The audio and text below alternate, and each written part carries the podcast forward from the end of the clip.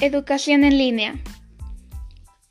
El avance de la tecnología y el Internet ya es parte de todos los sectores de nuestra vida, además del ámbito en estudiar. La educación en línea se ha convertido en una excelente opción para finalizar tanto los estudios o alcanzar una formación profesional.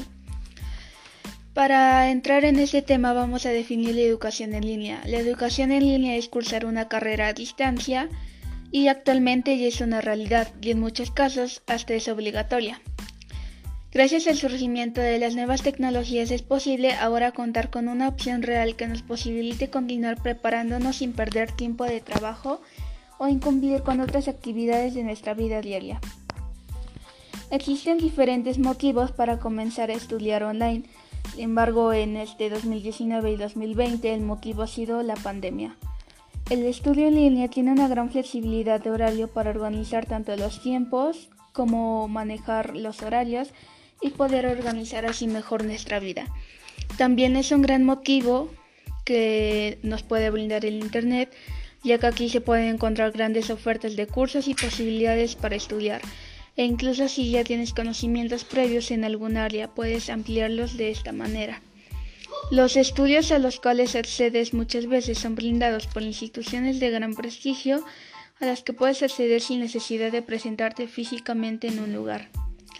Algunas de las ventajas de estudiar en línea son la flexibilidad de horario, costos más bajos, amplias opciones, 100% virtual, mejor uso del tiempo, mejora en competencias, no se atrasan, la tecnología es avanzada y son reconocidas y válidas.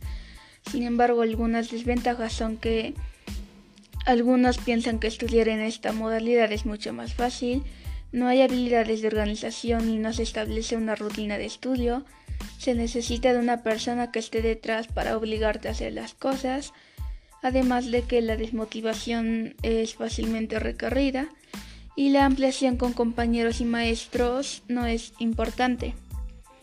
Ahora, ¿dónde se puede estudiar? Se puede estudiar desde celulares hasta computadoras con uso de Internet.